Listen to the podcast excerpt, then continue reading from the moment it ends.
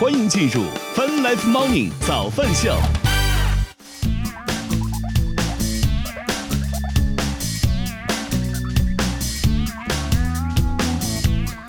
欢迎各位收听收看 Fun Life Morning 早饭秀，来自 QQ 音乐旗下饭直播 APP。同时，我们正在通过乐听乐青春的亚洲线上流行音乐第一台的亚洲音乐台，在同步并机播出当中。今天是二零二三年九月二十二号，又是周五啦，大家早呀！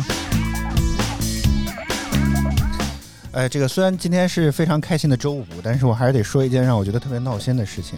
昨天晚上下班，我我我我我，有些时候我不是很懂，大家有些人的脑子里面到底都在想一些什么。我我骑着共享单车，正走在路上等红灯呢。人家从一个路口到另一个路口去，不是特别的顺路，要过两个路口，正在过等第二个红绿灯的时候，突然之间等我绿灯了，决定要起步了。哎，右边拐过来一位大妈，好吧，叫大妈好了啊，骑着一辆三电动的三轮车，然后还在那里面说：“哎呀，怎么这么不巧，刚好又赶上了这个，就是我们直行的这些车了，直直行的自行车可以走了。”我本以为这种情况下呢，就是一个正常的抱怨，倒也没有什么问题，对吧？结果呢，这让人非常大跌眼镜的是，就开始骂骂咧咧了。哎呀，这这个他他拐的这个位置呢，刚好前面是一个外卖小哥。那外卖小哥呢，正在看这个手机或者在回什么消息，没注意到已经绿灯了，然后就说一句“走啊”，是吧？我天！哇，声音之大，真的是盖过了一些车的这个喇叭，是吧？然后呢，外卖小哥一看这架势，也是赶紧先骑车走了。然后没想到这走远了之后呢，还在那骂骂咧咧。哎呀，就很很难理解，你懂我意思吗？就是怎么了？这个这个这个这是什么情况，是吧？是吧？很多脏话什么之类，咱节目当中没办法讲，是吧？大家就就懂我这个崩溃的感觉，到底是。这到底是谁？谁有左左转车辆需要让直行？这个有什么问题吗？哎呀，我是真的搞不懂啊，真的是。所以这只能，但是你还不能拿他怎么样啊？懂我意思吗？你你还不能拿他怎么样？然后这那我们也只能期望人，希望人有事，好吧？只能这样了啊。好，饭来福猫牛早饭秀来自 QQ 音乐旗下饭直播 APP，我们来看一看最新的天气情况吧。北京这两天的气温呢，已经开始又到了这个非常典型的秋春秋两季的这个情况，就是早晚呢很凉，中午呢比较热。呃，周三的时候呢，出门觉得上班整个过程当中比较冷，所以呢，我就跟一如呃，周三出门的时候跟一如既往还是穿着 T 恤和短裤，结果没想到觉得有点冷。周四呢就长了记性，穿了长裤，结果发现呢有点热。哎呀，这个季节真是很难受啊！啊，北京预计这今天将会是阴天的天气，十六到二十八度。上海预计今天可能有雨，十九到二十一度。深圳预计今天将会是阴天，呃，也是也可能会有小雨的天气，二十七到三十一度。最后来看成都，预计周五将可能会有小雨，十八到二十一度。Fun Life Morning 早饭秀，我们先先来听歌，歌曲回来之后我们再接着聊，我们待会儿见。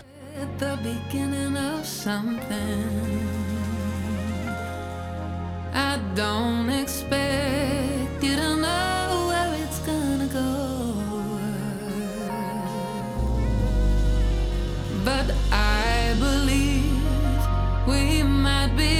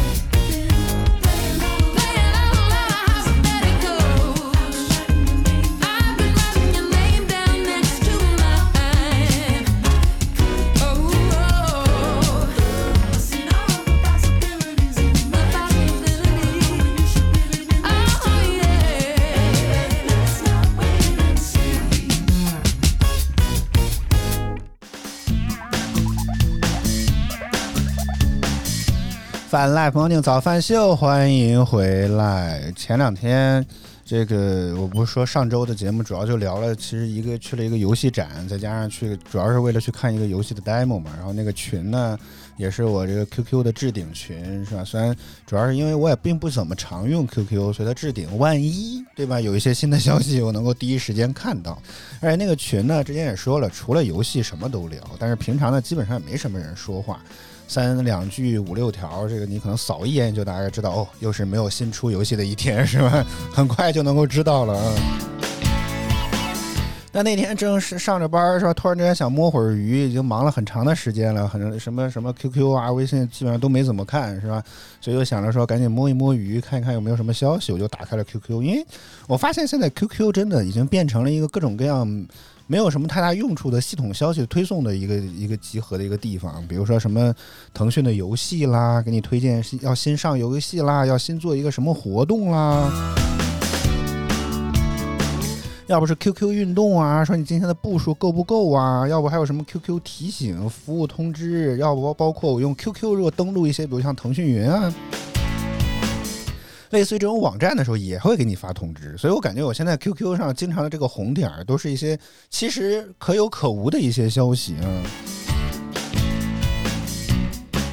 然后那天打开之后，就发现嚯，这个游戏群的消息已经九十九加了。然后而且点进去之后，QQ 不是会告诉你上面有多少条消息没有看嘛？然后我就直接一下子点到了最顶上，直接从头开始看。然后我就发现，呃，这个大家聊的这么激动，这么热烈，我还以为这个游戏已经开始出了。我的天呐，让我觉得甚感意外，整个感觉。嗯。然后我我就在这个这个这个激动，怀着激动的心、颤抖的手，我就把整个消息就开始看，是吧？从上面开始看到一直看到完了，我才发现原来炒的根本就不是游戏相关的事情，跟这事儿一点关系都没有，而是我们刚好接下来要说的这个主题就是预制菜。这两天关于预制菜要不要进校园的这个消息啊，其实也是引发了各方的一些讨论。然后发现这两天的媒体呢，也开始用这样的标题开始各种各样去组组织一些稿件啊，甚至我看今天微博似乎还组织了专门的这个直播活动，可能邀请各方的专家或者是一些什么样的专业人士啊、意见领袖来开始表达自己的这个意见或者是看法之类的。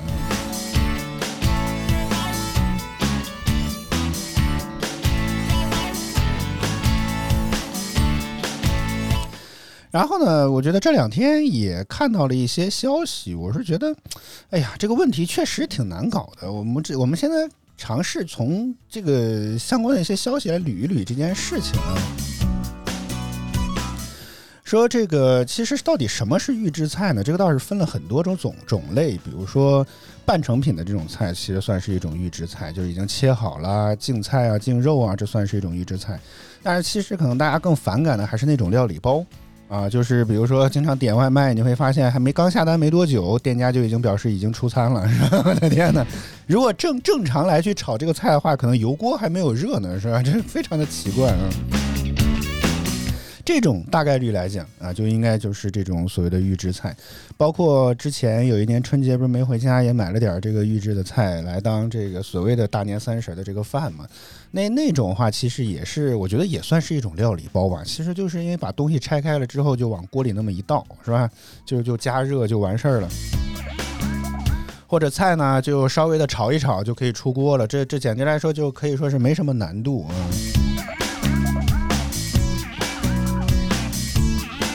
所以，可能目前来讲，引起这么大的讨论和争论，还是担心，尤其像我说的这种啊预制菜，而且你像我在大年三十买那种，可能还算是稍微比较高档吧，至少价格也不太便宜。那你知道我在网上搜索预制菜，如果你再加上一个空格外卖啊这两个字，你会发现。很多非常便宜的，比如我在这家天猫店说有包含十种不辣的这个套餐啊，包括比如说卤肉啊、咖喱鸡啊、梅菜扣肉啊、醇香排骨、香菇滑鸡、红烧狮子头、糖醋里脊，再加上，哎呀天哪，呃，对鱼鱼香肉丝、干豆角、红烧肉和茶树菇老鸭十道菜，券后价四十九块八毛钱，而且你要知道这还是包邮的。估计这种全程要负十八度十八负十八度冷链的这种，估计运费成本应该还要比我们寄书还要贵得多。但我估计的话，可能整个的这个只是菜的成本的话，也许估计就只有四十块钱出头的样子啊。你所以感觉这个还还挺吓人。这么你一算下来，十道菜平均每道菜四块多钱一点儿，我的天哪！所以觉得这种这种，就是我我首先我也设身处地的去想了一下这件事情。假如说我有孩子，或我还是个孩子，假如说我今年，假如说我今年才十岁，是吧？我我会愿意去吃这些预制菜吗？实话实说，我也觉得多少会觉得有点奇怪啊。但是翻翻过头来讲，我觉得这这就是现在预制菜已经变成了一种非常通用的模式。为什么？原因就是在于它真的很方便、很高效。对吧？这种嗯，怎么讲？你正常的这种饭店，如果真要请一位厨师来，你看以前也在饭店打工嘛，对吧？饭店打工，你正常来讲，一个厨师你至少得配一个所谓打盒，打盒就是杂工吧，什么其他乱七八糟的活他都得干。可以说，除了特别复杂的菜之外啊，大厨师基本上来讲是不会干那些除了炒菜以外的事情的。比如说前面的洗菜呀、切菜呀、备料啊这些乱七八糟的这些东西，基本上来讲他是不会干的，都是打盒的这个小弟，其实有点像师徒制这种关系。然后把这些菜都洗干净、都切好、摆好之后呢，随时供着这个大厨来取用，他就到锅里去炒，然后这这这他就只完成这个步骤啊。所以这种人员成本相对来讲真的是比较高，而且你要知道，有一家饭，如果一家饭店的厨师特别出名的话，其实多多少少可能这家饭店有点仰赖着他。大家懂我意思吗？就是这家饭店的好坏可能就看这个厨师本身了。如果他要走了，或者有其他的一些缘故，可能也会让这家饭店这个口碑或者什么老客户会觉得吃不惯，也会有这种风险和担忧。所以啊，而且再再加上炒菜确实又是一个技术活，对吧？所以，如果有这种料理包的方式，人人都可以做大厨，对吧？你像我这种完全不会做饭的人也没有问题，是吧？就拿开水烫一烫 就可以端上桌了，这个确实很方便啊。之前做做节目，我和白老师记得也之前讨论过类似的这个问题，我们都觉得这个其实炒这个过程不是特别的麻烦，对吧？就是之前像杂工干的那些什么洗菜、切菜啊、备料这些乱七八糟东西，其实才是最麻烦的部分。炒这个过程，你反而相对来讲还真的有一些享受的成分在这里面，所以现在料理包的横空出世，也确实让很多的外卖店都怎么讲，就是都跪拜在他的这个石榴裙下吧，都开始纷纷投入到这个行业当中。而且你刚才也看到了，确实这么多菜一共才四块九，对吧？有很多外卖店价格也便宜到让人离谱的这种地步。所以这个，所以从从某种程度上来讲，我觉得现在就是食堂学校的食堂也开始进入到这种料理包的这种。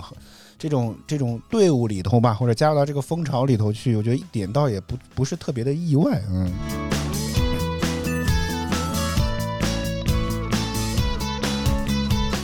但确实，家长们对预制菜进校园这种担心呢，也有媒体总结了一下吧。说第一个呢，当然是担心这种添加剂超标，因为有些预制菜，比如我刚刚看到这个说卖四十多块钱十道菜的这个料理包，保质期多久？大家可以猜一猜啊，给大家三秒钟的时间可以猜一猜，非常的惊人，保质期三百天，我天！只要你在零下十八度的这个冷冻存储，可以绑放三百天，我的天呐！所以这种。保质这么超长的保质期，所以是不是觉得会有这些防腐剂啊，或者什么其他的一些添加剂来进行实现呢？这可能是其一。第二呢，可能是担心这种食品的这个材质品质也比较低。第三，当然就是担心这种安全卫生的这种担忧。当然，我觉得如果大家听我刚刚报这个像报菜名一样报这几个价格，你报报这几个菜的话，你会发现一个问题：基本上来讲，现在这种预制菜，包括现在很多外卖，为什么都开始越做越咸，越做越油，越做越辣？我觉得很大程度上，一方面可能人们就确实就偏好重油重盐，这这是一个不争的事实，对吧？但第二方面确实好吃，没有办法，这这就是一个非常奇怪的因素。你说这个重油重盐好不好？我觉得只要你但凡去问，是吧？肯定大家都知道不好。但你说去点外卖的时候，尤其现在很多川菜啊，就是这种，你一看重油重盐，又而且又有一些辣味，你会觉得下意识会觉得它真的很好吃。如果哪一家店现在谁放的油少了，你反而觉得那家店它不好吃，所以就陷入一个非常尴尬和奇怪的一个环节。当然，问题就在于带入到孩子的这个感情里面去，是吧？你让孩子去吃重油重盐的这个东西，哎呀，是不是也不太好吧？我觉得这个是，嗯。然后，当然，我觉得刚刚说的这个重油重盐，其实呃，这个重油重盐这些东西，除了这个好吃之外，还有一点，就刚刚提到保质期这个问题。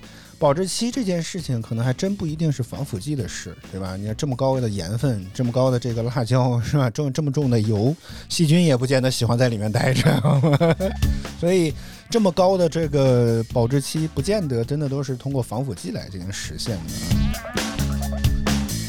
当然，第三，我觉得可能也是最重要的，其实就是安全因素。但是这件事情吧，其实包括那天在那个游戏群里面去吵那件事情，里面有一位自称在农业方面的博士，我觉得其实他的点，可能也是我觉得相对来讲，我觉得还是比较赞同的一个点吧。就是这种呃预制菜的。食品安全其实可能才是要不要争取预制菜要不要进校园的一个非常重要的一个，但至少在他看来啊，就是就是至少相对来讲，你说你要真的学校雇一个大厨，再雇一些杂工啊，各种帮忙的人员，其实如果你真的到这种小的餐厅去看，没有几家餐厅的后厨是能够入得了法眼的，只要相关的有关部门来查，多多少少都会有点问题，你懂我意思吗？你像我，我当年在那家饭店，我觉得后厨不能说这个脏乱差的这种地步吧，但你会发现地面也是经常各种污水横流啊。现在不是要设这个讲究这种什么熟食和这个生食要分开，哪有这种的事儿，对吧？根本就没有这种事情，好吗？好吧，啊，大家可以在评论区或弹幕区，或者咱们秀的微博来说一说，你自己觉得这个预制菜如果进校园的话，你能不能接受？如果说。呃，你自己吃，就是如果成年人自己吃，你能不能接受？但从我个人角度来讲啊，我觉得还好吧，对吧？我对吃也没那么挑。你就算是精心细做，是吧？现在很讲究什么锅气这种，听上去特别玄学的东西，也很也很主观的东西啊，觉得也反正我也尝不出来啊，真的是。所以我个人来讲，还是基本上能达到安全卫生，这个是我觉得我能。怎么讲？接受的最低要求了，是吧？你也别给我整什么鼠头鸭脖这种事儿就好，好吧？这个其他干净卫生，真的能做的是符合人能够食用的标准就 OK 了啊，至少是我自己的标准来看啊。此外，我记得之前看过一条消息，说江苏还是浙江啊，说好像他们试图在要推广，说希望能够让所有线下的饭店都开始公示自己呢是不是这种预制菜的，或者说这种所谓的料理包的使用的商家。我觉得这个其实也是一个蛮好的举措，我个人也觉得应该是不是可以尝试向全国推广一下，然后包括外卖平台也应该要标注一下这家店是不是料理包的商家。就是至少我觉得消费者在这方面要有一些知情权，这个应该也没有什么太大的问题吧。我觉得我也希望更多的外卖平台和其他的一些省份都应该积极跟进这件事情啊。我觉得可以吃料理包，但你得让我知道吃的是料理包，大概就是这么感觉。嗯。啊，泛滥 morning 早饭秀，我们继续来听歌，回到音乐当中。下首歌来自于宇宙人乐队的《无所事事》，这里是泛滥 morning 早饭秀，来自 QQ 音乐旗下泛直播 APP，你正在收听到的依然是 HFM 亚洲音乐台。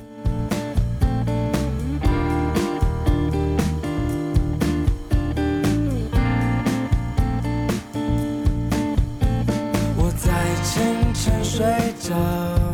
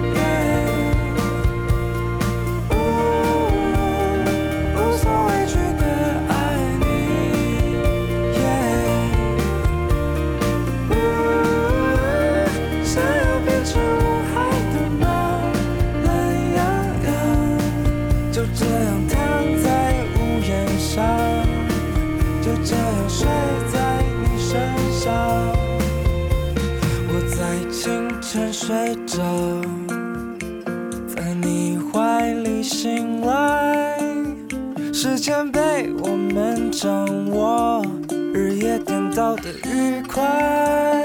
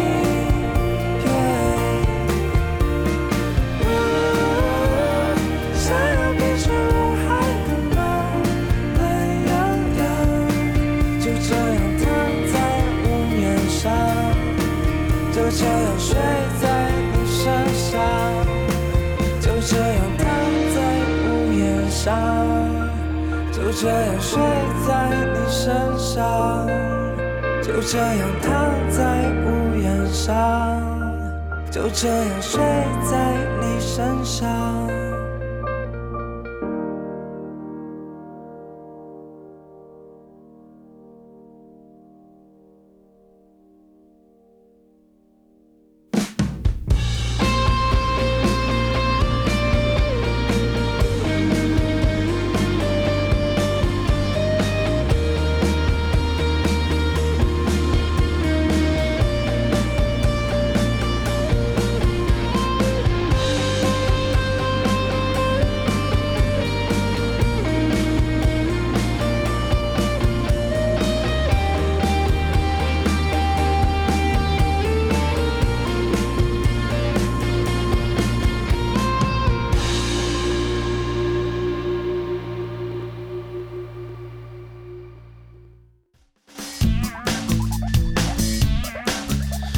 欢迎回来，饭 Live Morning 早饭秀来自 QQ 音乐旗下饭直播 APP，你正在收听到的依然是 HFM 亚洲音乐台。接下来我们来聊情绪这件事情，发现情绪稳定有多么的重要。嗯，前阵子呢，这个正刚下班走地铁站，呃，在刚准备出站还没刷卡呢，然后突然咣咣收到好几条微信，打开一看呢是房东发来的。发来的还是一些莫名其妙的截图，是吧？什么整改通知啦，什么送达通知啊！我说我天，这是咋的了？这是。正正我正正在我满头问号、不知所云，甚至都不知道该回复点啥的时候，是吧？房东打来了电话，啊，说他的那个在另一北京另外一个地方，哎，你看看这是，我都不知道我们的房东到底有几套房产，你知道吗？除了他在北京我们住的这个地儿之外，然后他在好像海淀区还有一个，虽然他每年冬天的时候还会要去南方过冬，是吧？天哪！所以不知道我们的房东到底有几套房产啊，是不太清楚，不了解这件事。啊，说他们在海淀一套房产哈，因为什么违建的这个问题，要被城管要求这个现整整改处这个什么拆除啊什么之类的，然后可能这个过程当中呢，会有一些乱七八糟的问题，包括比如说他们的可能屋里面这些东西啊什么之类，可能有些就放不了了，所以呢，就是我们现在住住的这个房子呢，就没有办法再继续租下去了，因为我们签的又是一份两年的合同，其实现在第一年还还没有走完，是吧？那只目前的消息只是说可能租到第一年的这个合同履行完的，第二年呢就不弄了啊。听到这个消息的时候，不能说晴空霹雳吧，但是我觉得人多少还是非常感觉到沮丧的。真的，就是哎呀，你就就就很烦，你知道吗？真的就是搬家对我们来讲其实是件非常痛苦的事情，因为是我们现在自己的东西也比较多一些，对吧？这些年来也逐渐逐渐攒了一些家当啊什么之类的，就包括我们直播间这套设备什么这些，其实如果移动一下就会非常的痛苦。更关键是你要得开始找房子了，对吧？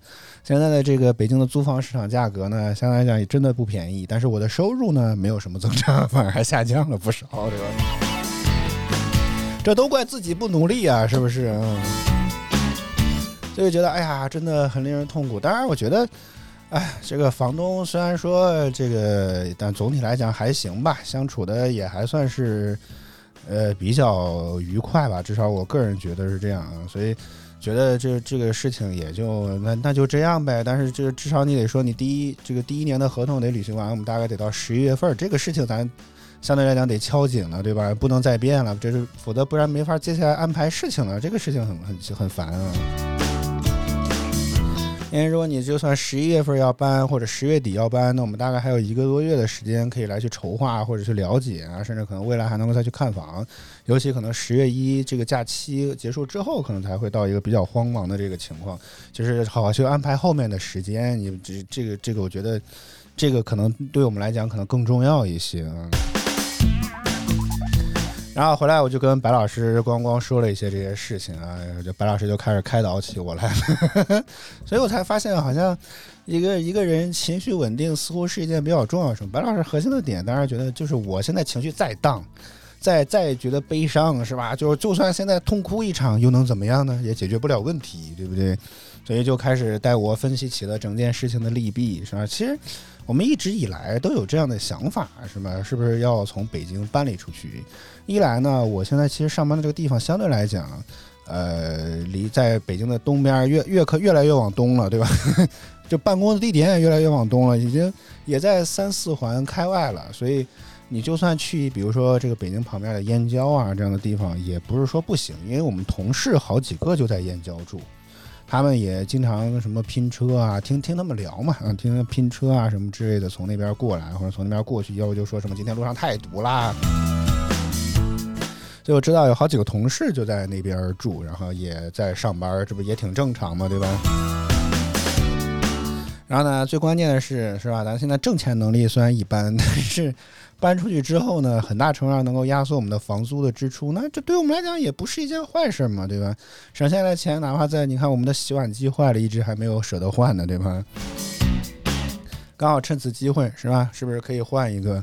然后呢，这个能够压缩这个支出的成本之后呢，其实总总来讲不是一件坏处吧，对吧？就就是也想不出什么好处，但也没有坏处啊，对吧？然后包括，而且现在他的这种工作的状态，他呃白老师现在这种工作和学习的状态，你像我现在工作的状态，相对来讲，我觉得我们就算去到河北，去到燕郊的这个地方，相对来讲，可能对我们的这个影响也不会特别的大，是吧？甚至可能只要找的房子相对来讲比较舒服一些，是吧？周围有一些外卖，还有一些商业，是吧？能够出去走走，最好在附近有个公园，对吧？能够让白老师跑跑步，基本上来讲的话，这个就已经很就我们这就这点要求了，但其实也不少啊，这个要求。然后咔咔一通分析之后，我觉得这个心情顿时确实豁然开朗，是吧？尤其是这个 挣不来钱，但咱可以省钱啊，这一点我觉得确实很很有用，你知道吗？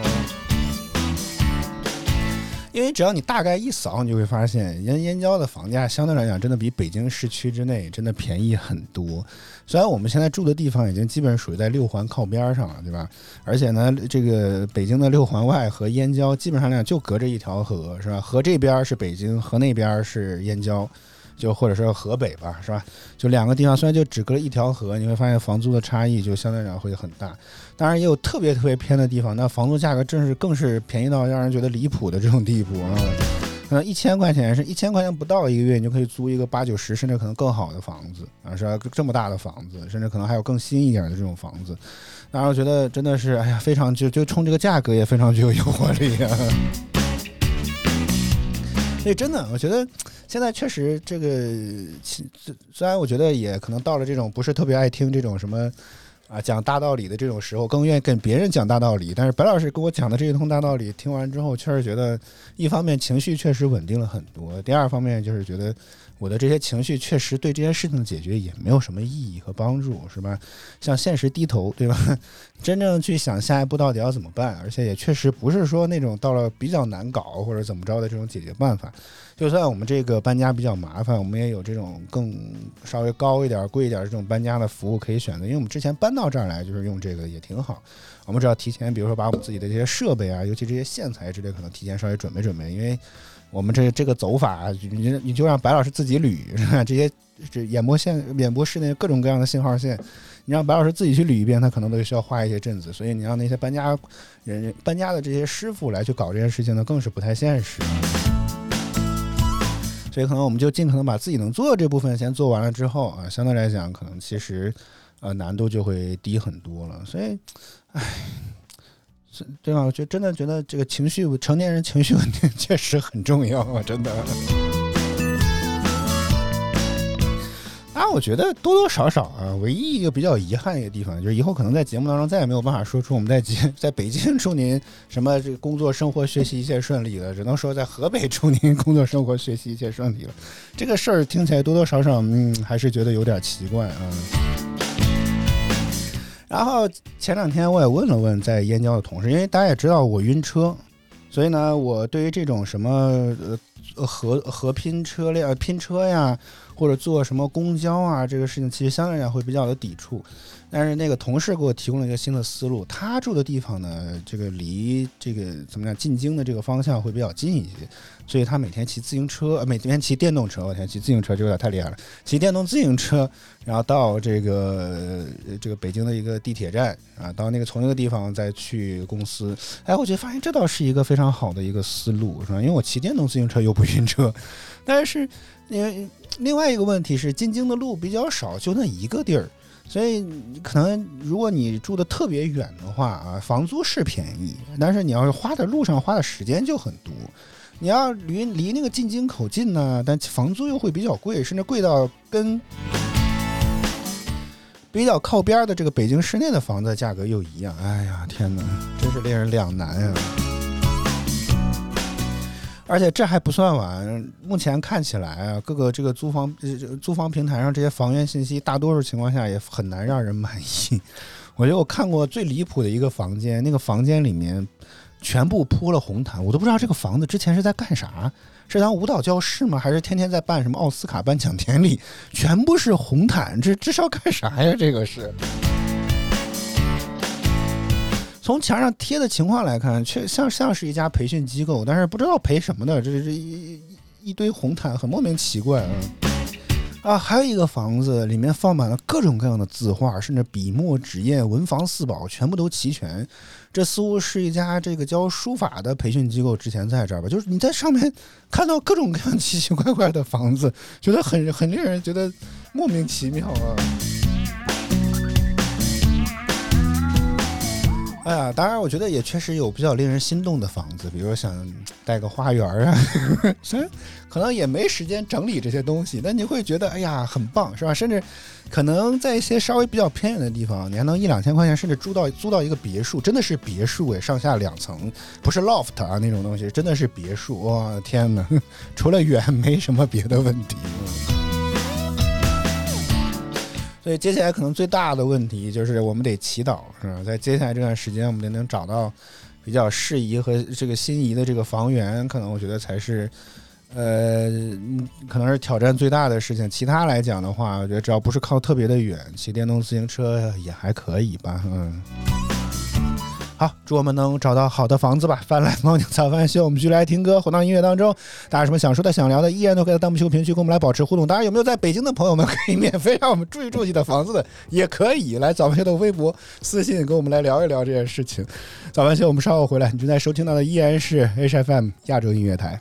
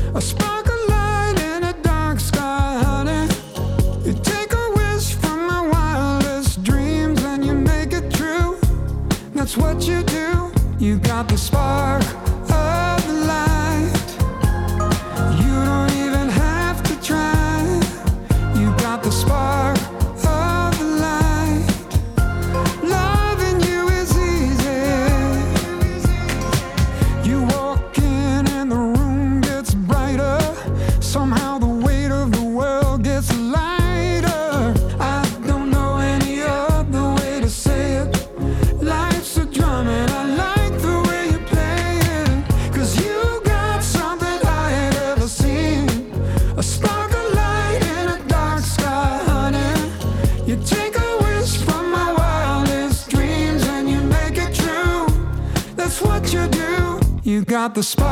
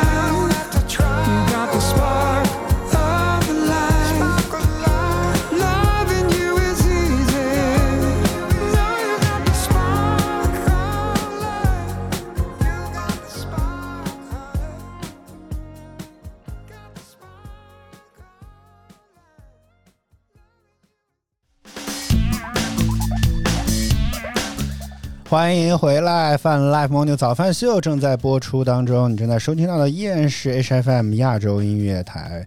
呃，我们现在聊聊职业倦怠这件事情吧。然后之前其实这两天，我觉得还偶尔能够冲上热搜，是吧？可以说这个热点真是媒体真是做感觉用尽了无数的角度啊，就是李佳琦怒怼网友这件事情。当然，怒这个词多少有点标题党了啊。说这个前阵子这个李佳琦在自己的直播间卖这个花西子哈，什么眉笔什么，我也不太懂化妆品啊。然后在推销一款产品的时候呢，直播间的弹幕经常有人说太贵了，太贵了，也不知道到底怎么了，是吧？李佳琦突然之间在这个直播间当中说，这这怎么贵了？这一点都不贵，国货很难的，好不好？就这段网这段话是吧？被网友截屏，然后发到网上，并且引发了巨大的讨论，甚至在热搜上挂了好长时间，真的是。然后接下来媒体跟进，各种大 V 跟进，是吧？各种营销号跟进，我、天呐，真的是，你看我们都属于跑得比较慢的了，真的是，这事儿都已经快凉了，我们才开始拿来说。当然，我估计各中的这些细节，大家应该会比我知道的更清楚一些，应该从各处都看到了这些。当然，我觉得在这些声浪当中，其实我也觉得很好奇，为什么李佳琦突然之间会变成这个样子，是吧？一方面，当然可能会说啊，你看赚钱了，是吧？这个这个怎么讲？就现在这种。呃，李佳琦现在所处的这种咖位是吧？每天日收的这个金额，怎么能跟这个普通的网友拿着挣着几千块钱工资的大多数来去操这个心呢？这个话确实是很有道理的，对吧？人家现在这样的收入水平，可能这这一晚上这个几百万可能就能到手了，而且可能在上海，真的那那是什么地界？有好像很大的一个房子，但也不知道是真是假。之前我记得网上是有谣传啊。所以呢，但几个亿的收入应该还是有的吧，是吧？做这么长时间，每天这么坚持的直播，如果这这点钱赚不到，那罗永浩到底是靠什么还完的这个债呢？对吧？而且你知道，这个李佳琦肯定他的热度要在这个罗永浩之上的，对吧？罗永浩靠着直播都还完了几个亿的债务了，是吧？大家可以自己想，对吧？所以我觉得这个可信度应该还是蛮高的啊。所以确实，我觉得从这个点上来讲，是吧？对于他来讲，可能确实觉得七十九块钱真的不算什么，对吧？那你要对于咱们普通人来讲，七十九块钱，那那确实还是一笔不小的巨款，对吧？所以这就这件事情反映这这个点反映了一个什么呢？就是你指望那些大的主播什么之类的去来和你共情，我觉得多少还是要克制和冷静一点，是吧？虽然口口声声喊都是家人们，是吧，姐妹们，但其实这就是一门生意，大家也要冷静一下，不要把自己的情绪给带入进去了。更多的还是要看一看，是不是真的需要这个东西。呃，如果你真的觉得 OK 和需要且必要，你也觉得价格能够承受才能才要去买这个东西，可能会更好一些。千万不要被理那一声声的家人给冲昏了理智与头脑，好吗？然后这件事情还引发出了很多其他的一些这个讨论，比如说啊，就我觉得印象比较深刻的就是，可能算是撕开了化妆品行业暴利的一面吧，我觉得。当然，我也不知道有些人的这个数据是从哪儿来，因为花西子并不是一个上市公司，对吧？然后其实好像很多这个目前的这种呃，我一些吧，咱也不能说全部，因为我也没有查这方面调查，但是好像据我的观察来看，很多这种。呃，化妆品行业其实，在大部分的费用其实都砸在了营销上面，包括你像很多这种电商平台的这种站内的广告，各家的这个打的可能肯定是更加的激烈，他们很多钱真的要花在这个，比如说类似于淘宝直通车啊这上面，包括我记得在，因为他希望，因为我们不是也有很多店铺嘛，对吧？所以在淘宝上的时候呢，这个平台也会经常拿一些这种什么商家的这种成功的案例宣传啊什么之类，我也发现不少这种美妆的品牌。这些品牌可能还真的蛮喜欢或者蛮舍得在这些营销的工具上面去砸钱的。那这些钱最后由谁来承担了呢？啊，是吧？大家可以自己想啊。所以这这有些人又说啊，什么这个眉笔可能其实值不了多少钱，或者这个化妆品其实值不了多少钱。那确实很大部分的这个利润都花在了营销推广的费用上来。我我不太懂啊，但是我个人觉得，是不是说这个这个眉笔画出来的这个眉毛，是不是真的比那家的眉眉笔画出来的眉毛更好一些呢？我觉得这件事情可能也见仁见智吧。然后，嗯，我觉得更刚刚开头说了，这个聊的这个其实是一个叫职业倦怠的问题。我觉得其实相对来讲啊，刚刚说了直播电商这件事情多少还是一个生意，对吧？你呢不要太过于把自己的感情带入进去。但我觉得对于主播来讲，也未必见得就是你要装，你也得装出一个真的要为家人谋福利的感觉吧，是吧？就是演戏咱得演的真一点。所以我也很很好奇，为什么这个李佳琦在这个直播过程中突然之间一改这种相对比较温和的形象，开始直接去怼网友了，然后从而。然后一下子就把这个大家的这个怎么讲，所以情绪价值什么之类这些东西给点燃出来了，然后直接上了这个热搜，也确实觉得很很奇怪。然后我我看了网上的一些评论，我觉得有一点可能相对来讲还真的是稍微能够有那么一丢丢的共情，就是职业倦怠这个问题。为什么？是我也觉得我会有这种感觉，就是你你你长期持续反复的去干一样工作，你不能说这份工作没有什么意义，没有什么价值的，很有。因为在我之前的那家公司的时候，是吧？上一份工作的时候，每天的这个工作相对来讲，大部分其实也会有各种各样的挑战了。但是你会发现，其实总体上来讲，干的活儿都差不多啊，只不过可能这一周多点儿，那周少点儿，因为得看入职的人数，对吧？所以你会觉得，哎呀，这个相对来讲会比较的这个乏味一些。所以我觉得最开始做直播，多少也是为了呃我们自己啊，做直播、做节目也好，做播客也好，是吧？包括做电台也好，很大程度上可能也是为了缓解有这种焦虑的。但事实证明，是吧？还是得上班挣钱。所以我现在想起来，好像这句话似乎确实是有这么一些道理啊。就是装也装不下去的时候，可能多多少少就是那种有职业倦怠的这种感觉啊。所以，可能不知道是不是我现在似乎也在尝试着去调整一些这样的东西。除了每天现在这种工作基本的工作能干完之后，也尝试去看一看有没有更多挑战性的工作。包括之前期也分享跟大家分享了，包括怎么去使用 Chat GPT 的一些心得，甚至也说了好几周，对吧？当然也非常感谢那一篇科普文章给我指明了这个方向，对吧？但最重要的是你在这个折腾的过程当中，你会发现其实非常的会有意思。它比你单纯每天真的要去真的真的要去做那个表格，确实有意思太多了。而且你一旦调通了之后，你会发现，我的天呐，太爽了！就你只要把原始的数据表格丢进去，然后让他们自己去做，做完之后直接给你输出结果，啊天，这感觉嗯，确实感觉人的替替代性更大了，是吧？那你在跟他不断这个这个绞尽脑汁去描述你的这个内容的时候，你确实多少你会感觉到有一些不一样的这个味道，是吧？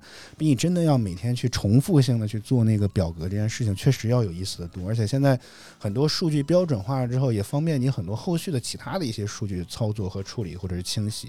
就是真的就觉得这个乐在其中，就包括今天我想开始尝试这种全自动开发票的这个东西，也是得亏我之前攒下来的这些相关的这些数据能够很方便和快速就进行上线了。我本来以为这活儿还得干上个一周半周的，因为很多的，因为大家知道电商这种商品的标题啊，不能说胡说八道吧，但是这个东西是没有办法开到发票当中去的，对吧？你不可能说。是吧？在发票当中出现什么惊爆，这个什么什么东西，全这个什么，尤其各种极限词，这不是商品名，发票当中不想让你写这些东西，好吗？所以这我本以为维护这样的这个商品简称需要花花非常长的时间，结果没想到加上就各种数据导下来，加上表格自己一处理，然后当然其实也是用 Chat GPT 完成的，表格一处理其实很方便，这件事情就搞定了，一瞬间让我觉得还有点落寞。这个事情本来还以为能够干上个一周半周是吧？跟老板也感受一下是吧？多辛苦啊什么这，结果发现已经干完了。当然我没有跟同事说。让让他们以为我还在为这件事情努力吧，好不好？所以觉得经常会折腾一些不一样的事情，似乎是不是能够对抗一些这种呃什么所谓职业倦怠这些事情？你也能够接触和尝试一些新的东西，对吧？因为你像发票这件事情，现在转为全电全电子的发票，什么数字发票这个东西，我我我一直以知道这个税税务。以前是需要一个税控盘的东西的，但是没想到，也是经过之前前期的一些很长时间之前就在了解这个玩意儿，然后发现哦，现在全店的发票其实是不需要税控盘，只需要一个账号密码登录就可以了。这就给我们这个转向这个全自动化开票已经提供了很大的方便了，因为它因为我们的有些公司个人的原因吧，是吧？个人个这个我们自己的问题是吧？导致我们现在其实只有一个税控盘，但那个还并不在我们这边是吧？就搞得很麻烦。所以，呃，我觉得这可能是我自己对抗职业焦虑的一种办法。但是，我觉得仔细一想，你会发现，这不就是通过另外一些事情来 瞎折腾自己吗？对吧？通过揽其他更多的一些活，然后来对抗自己的职业焦虑，这个好奇怪呀！这个事情更奇怪了一些。当然，我觉得更奇怪的地方在于，其实李佳琦第二这第二天，其实这件事情就已经被炒了很多了，炒了很高，这个热搜也挂了非常非常之多。所以我我我大概肯定要猜，我大概也猜到李佳琦肯定要为此这个事情道歉。只要他还想把这门生意做下去，是吧？他肯定是要道歉的。但果不其然，那天看了热搜之后，是吧？然后确实道歉了，就这个热搜词条。然后我就点进去他的直播间看了看，结果发现他在正常的卖货。这件事情让我觉得非常之奇怪。就可以说，花西子也好，李佳琦团队也好，完全没有任何的公关能力，对吧？我以为是吧？至少你会说，咱因为这件事情，是吧？你们和花西子达成一个什么样的合作，是吧？就把眉笔的这个价格给打下来，今天不要七十九块钱了，是吧？你先抽个奖，送他一万份七块九，送这个眉笔，其他的你也补贴点价格，反正把价格打下来，你先让利那么一天，行不行？啊，结果人家什么也没做，我的天哪！就是非常的难以置信，你知道吧？然后前两天，呃，花西子品牌方还发了一个更加不知所云的声明，然后以至于又有传言说花西子的整个品牌公关部门集体离职，这这就是这搞不懂，真的就搞不懂。大家现在连装都懒得装一下了吗？就不知道怎么想是公关或者补救一下吗？或者说哪怕你那天先不播是吧？你就先先等一等不行吗？哎呀，天哪！当然，觉得目前最新的媒体报道说，即便这样如此啊，李佳琦每天可能直播间人数过千万，是吧？哎，人家依然能够挣钱，是吧？我只能依然蹭人家的热点，好吧？就这样吧。好，翻来猫宁早饭秀，我们就来听歌，回到音乐当中。下一首歌《Big Girl》，这里是早饭秀，来自 QQ 音乐其他泛制 VP，你正在收听到的依然是 HFM 亚洲音乐台。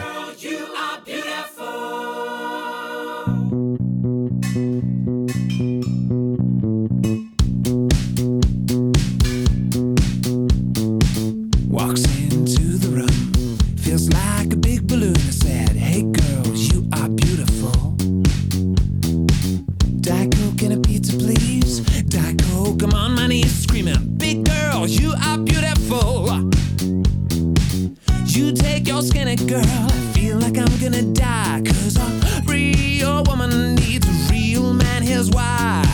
You take your girl and multiply her by four. Now a whole lot of woman needs a whole lot more. Get yourself to the butterfly lounge, find yourself a big lady.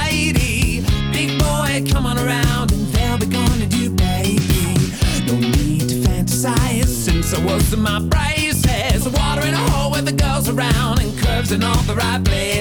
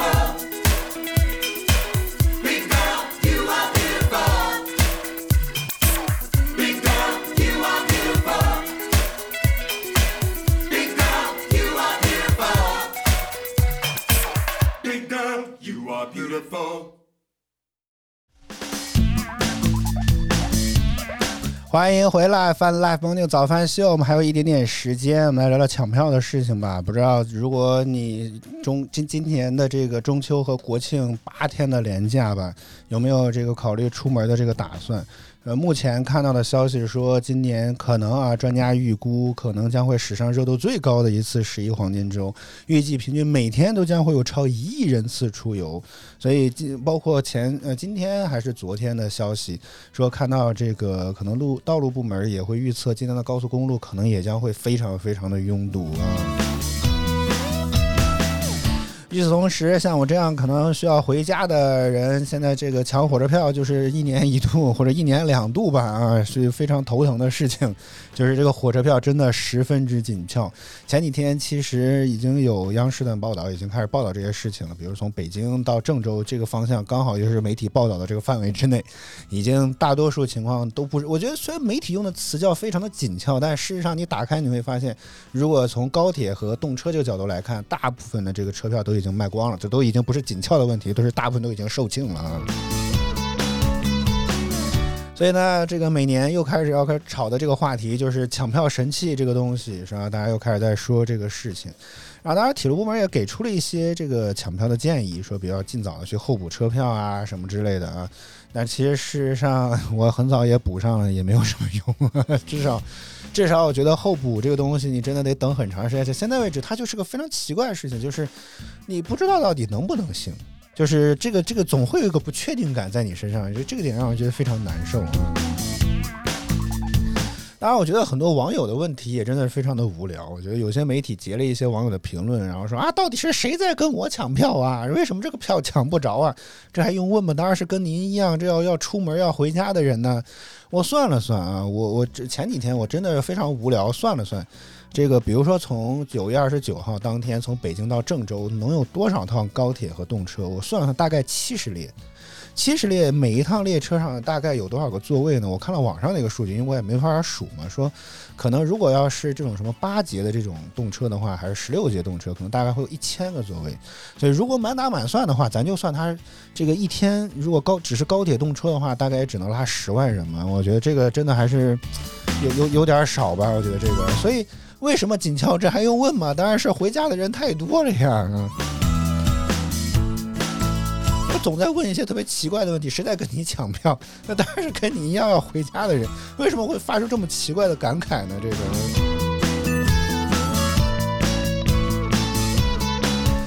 呃，抢票神器究竟该不该存在啊？这也是这两天一些媒体这个探讨的这个问题。当然，我觉得有一个点，我觉得说的很好，就是这个很多捆绑消费这点，我觉得确实很很不能容忍。这个我之前也吐槽过，但因为今天时间关系就不展开讲了。但我觉得本质来讲，这些抢票神器多多少少还是能够帮助到你的，尤其像我可能真的会老忘这件事情，它至少能够先帮我把它给候补上，我都不指望你第一把就能抢着，好吧？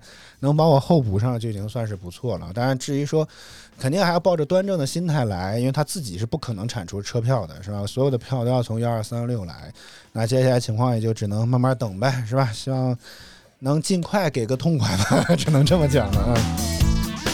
好，咱们希望我们今天就到这里吧。谢谢你的收听收看，每周一到周五在工作日早间八点，我们都会在泛指 VP 也是 FM 亚洲音乐台同未来的早秀，希望能够持续锁定我们的节目。如果觉得我们节目还不错的话，记得点赞、订阅、评论以及支持，呃也可以来早秀的微博私信或者评论跟我们来聊一聊你的看法、意见啊什么都可以啊，以支持我们节目做得更好。再次感谢您的收听收看，以上就是早秀全部内容。我是小白在北京，祝您周五工作、生活、学习一切顺利及周末愉快。我们下周再见，拜拜。